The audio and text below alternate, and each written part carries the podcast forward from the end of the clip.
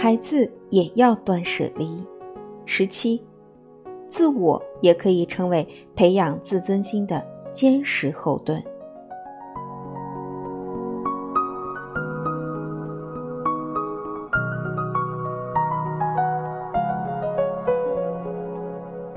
孩子能否通过考试，直接关系到自己的名声。一旦有了这种想法，即使不是出于恶意，也都表明父母在对待子女的问题时，无意之中加入了很多自我的考虑。这肯定是不对的，而对此，父母们却往往掩埋真心，意识不到自己在把大人的自我强加给孩子。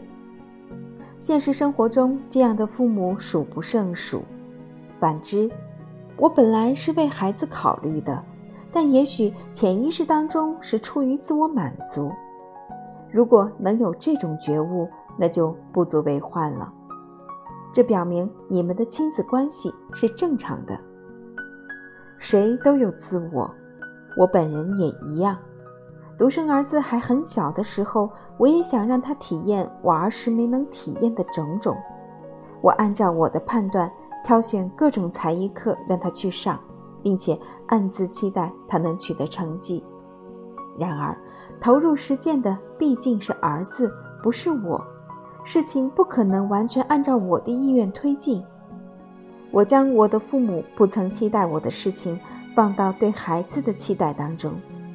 虽然也自欺欺人这样想过，但最终不得不承认，归根结底，当时的我只是想把儿子塑造成自己理想当中的人罢了，是母亲的自我在作祟。当然，自我不只有负面，假如能让自我发挥正面的作用，它也可以成为培养自尊心的坚实后盾。只不过。